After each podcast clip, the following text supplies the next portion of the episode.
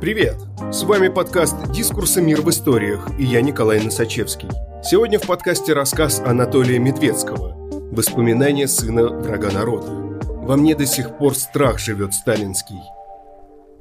Анатолий Иванович Медведский родился 9 июня 1927 года, согласно паспорту 2 июня 28 в селе Махновка Житомирской области Украины.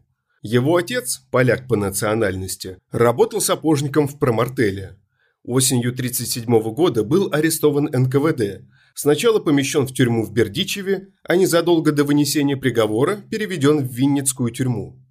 2 февраля 1938 года Иван Иванович Медведский был приговорен к высшей мере наказания по политическим мотивам без указания статьи Уголовного кодекса.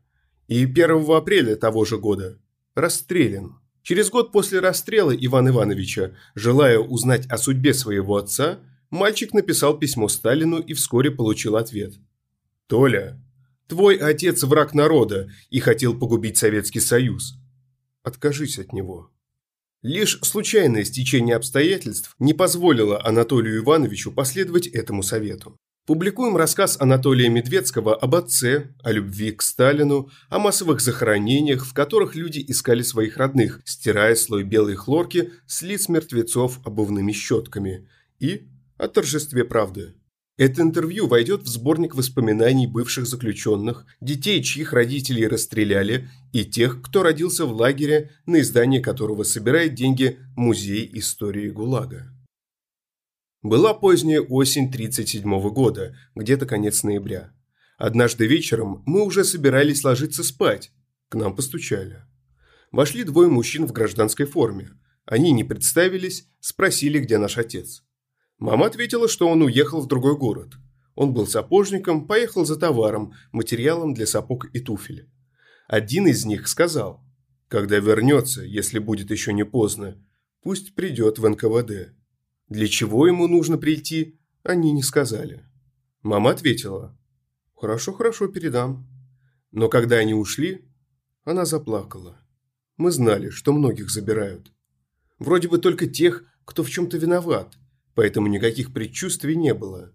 Вот когда пришли к нам, вот тогда... Отец действительно приехал очень поздно, выслушал мать и сказал, «Я пойду утром, чего мне бояться, я не виновен. Мама и старший брат уговаривали его. «Ну не ходи туда, уезжай. У тебя же паспорт. Ты же не зря его заработал. Ты можешь уехать к родственникам, устроишься там на работу. Уже 20 человек забрали. Никто не возвратился». Отец единственный в нашем селе имел паспорт. Сделал кому-то из начальства сапоги, и ему дали паспорт. Но он отвечал. «Они, наверное, виноваты. Я же знаю о себе все, уверен, это недоразумение. Никуда я не поеду, меня отпустят. Ночью мы все почти не спали. Помню, я каждые пять минут бегал в туалет. Теперь я понимаю, что это была медвежья болезнь. Я нервничал. Мне было всего 10 лет. Задремал только под утро и проснулся от того, что скрипнула дверь, и мама сказала. Ушел батька. Я не слышал, как он собирался что говорил. Он ушел, чтобы больше никогда не вернуться. В школу в тот же день я не пошел. Мы ждали. Мама все время плакала. Вечером она поняла, что отец не вернется. Я помню, как она сказала. Все. Была почти полночь, а я все ждал, сидел полусогнутый, засыпал. Мама отправила меня в кровать. На следующий день ни мама, ни брат искать отца не пошли.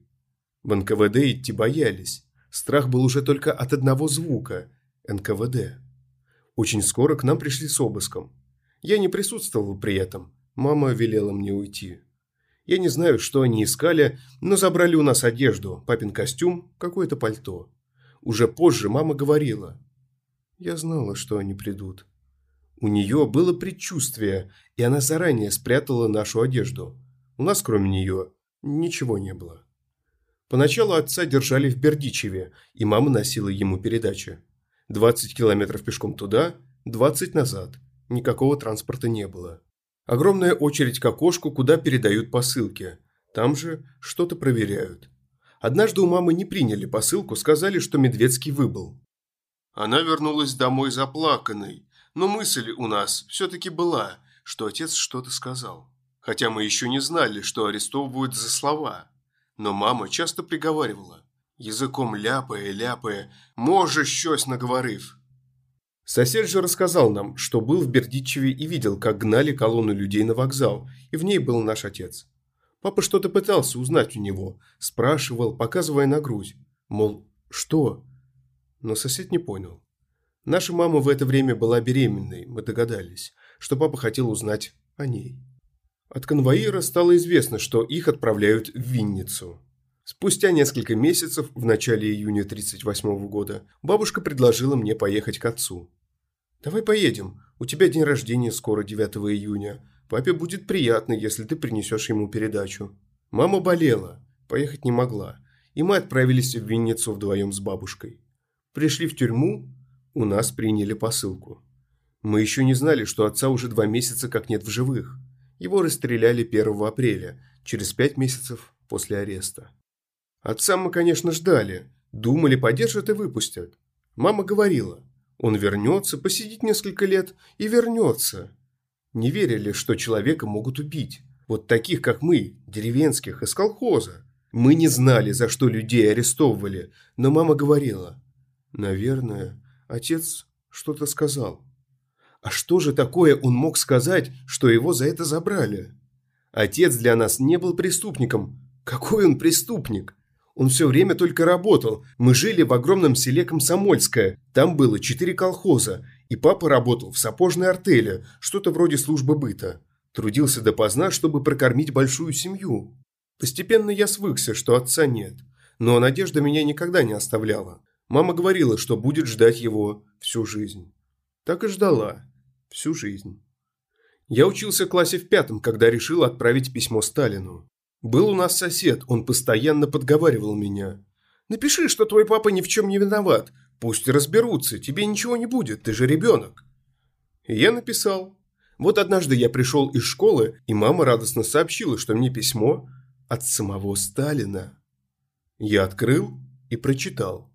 Листочек маленький, внизу подпись неразборчивая, фамилии никакой не было. Написано, что раз ты обращался к Иосифу Виссарионовичу, вот тебе такой ответ и совет. «Толя, твой отец – враг народа. Откажись от него. Если у тебя есть ребята, у которых забрали родителей, откажитесь. Они враги народа. Они хотели погубить нашу страну, Советский Союз.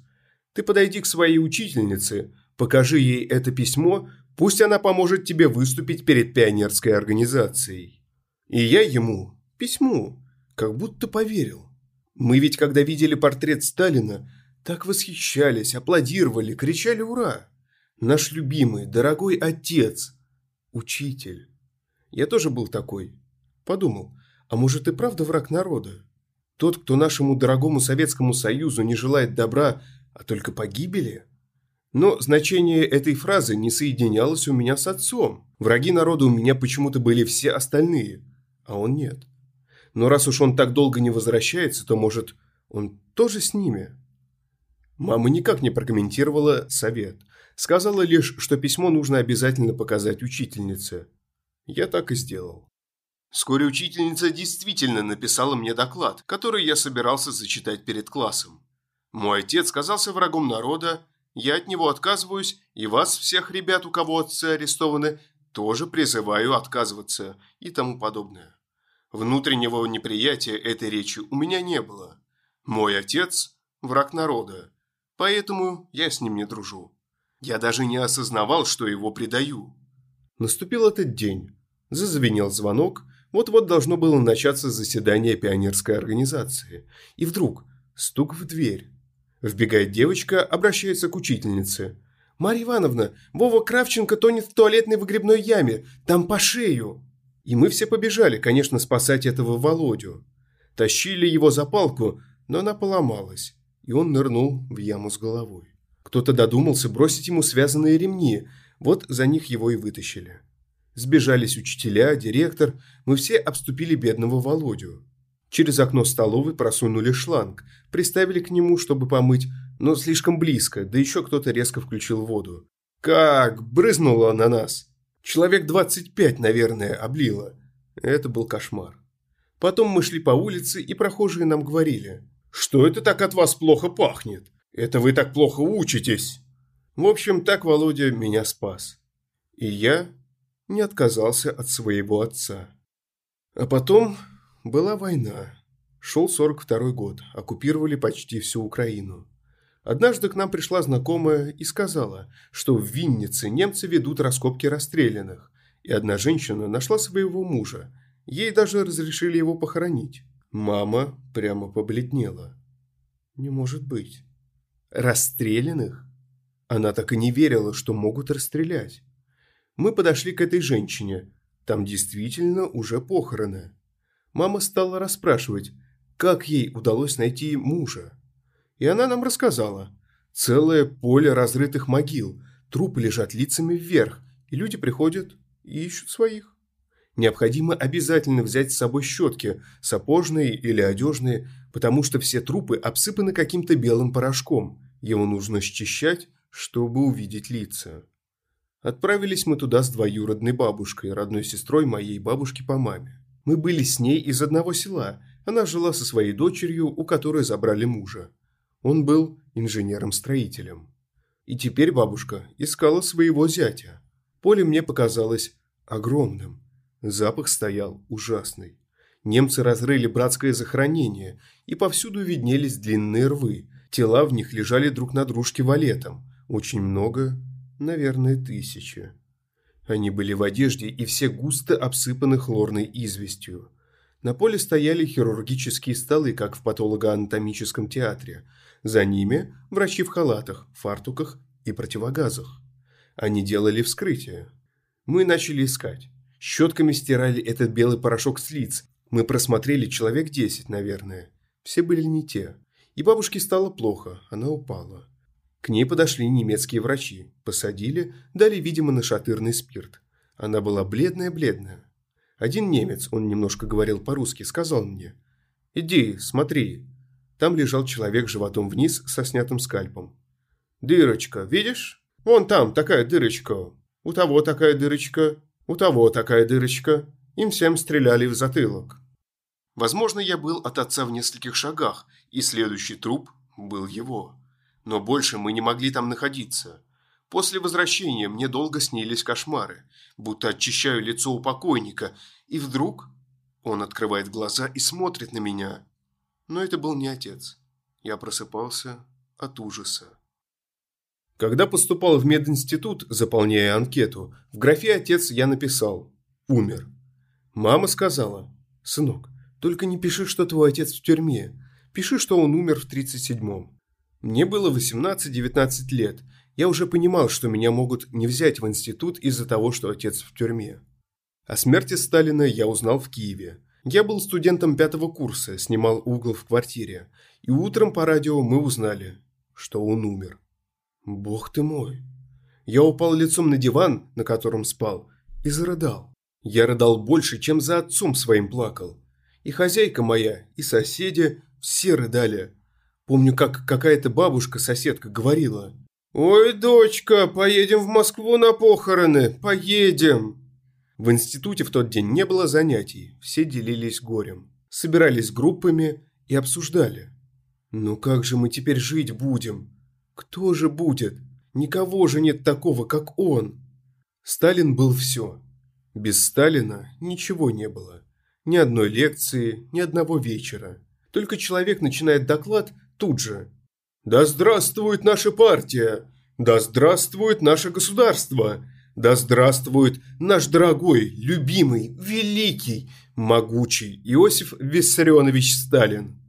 И все встают, аплодируют, кричат «Ура, ура!». 56 год.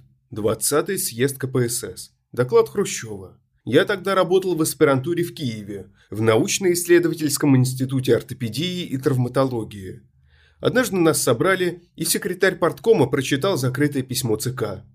Мы были в шоке. Оказывается, убивали. Может, и отца моего тоже? Все молчали, боялись что-то говорить друг другу. Наверное, именно тогда я понял, что отец уже точно не вернется. Но ни с кем об этом не говорил, потому что страх жил все время. Во мне до сих пор страх живет, сталинский. Когда отца реабилитировали, маму куда-то вызвали, выдали компенсацию за изъятые вещи. Сказали, что отец расстрелян, признан невиновным. «А я так и знала», – сказала мама. Ничего нового для нее, наверное, не было. Мое отношение к Сталину поменялось в корне. Если бы передо мной встал палач, который приводил в исполнение приговор моему отцу, я бы его не тронул. Я бы просто посмотрел ему в лицо. Я понимаю, что их принуждали, запугивали, поэтому они присмыкались. Но если бы ко мне пришел Сталин, я бы его расстрелял. Вы знаете, я ведь курицы в жизни не зарезал. Приезжая в деревню к маме, так самое лучшее вот это. «Сын приехав, курку тебе зарежу!» Я не мог зарезать. Я хирург, я оперировал сколько. А его бы я вот так, дайте пистолет. И расстрелял. Вот такое у меня к нему отношение. Судите как хотите. Он человек, мне говорят. Какой человек? Другое дело, может быть, я не застрелил, а только ранил, потому что он был ненормальный. Это же ненормально, то, что он делал. Гитлер уничтожал чужих людей, а он своих, своих, родных расстреливал. Такое бывает. Году в 93-м стало возможным посмотреть дело отца. Мы, три брата, поехали в архив. Нам дали отцовское дело, очень аккуратную папочку. Все пронумеровано, прошнуровано, сзади сургучная печать. Каждый листок допроса подписан папиной рукой. Сколько у отца их было, я не считал. Очень много. На первых листах у него нормальная подпись. А вот дальше... На последних листах десяти, не меньше. Пятна крови. На допросах ему под ногти загоняли иголки. Отца обвиняли по двум пунктам. Первое, якобы он сказал, что коммунизм все равно когда-нибудь лопнет.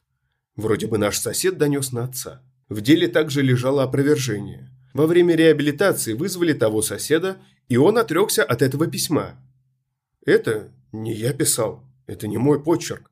Мы поняли, что это от его имени написал сам следователь. А второе – помощь церкви. Папа пел в хоре в нашем католическом соборе. Там собирали какие-то деньги, поросенка содержали, и мы помогали понемногу. Я резал крапиву, лебеду на корм. Папа что-то, наверное, получал за это. И вот это тоже ему вменялось. А еще в деле я нашел свое письмо Сталину. Ни в какую Москву оно не дошло, перехватили его в Виннице. Оттуда и пришел ответ, якобы от Иосифа Виссарионовича. По постановлению НКВД и прокурора СССР, мой отец был расстрелян по политическим мотивам без указания статьи Уголовного кодекса. Реабилитирован 21 декабря 1957 года Верховным судом Украинской ССР. Спасибо, что слушаете нас.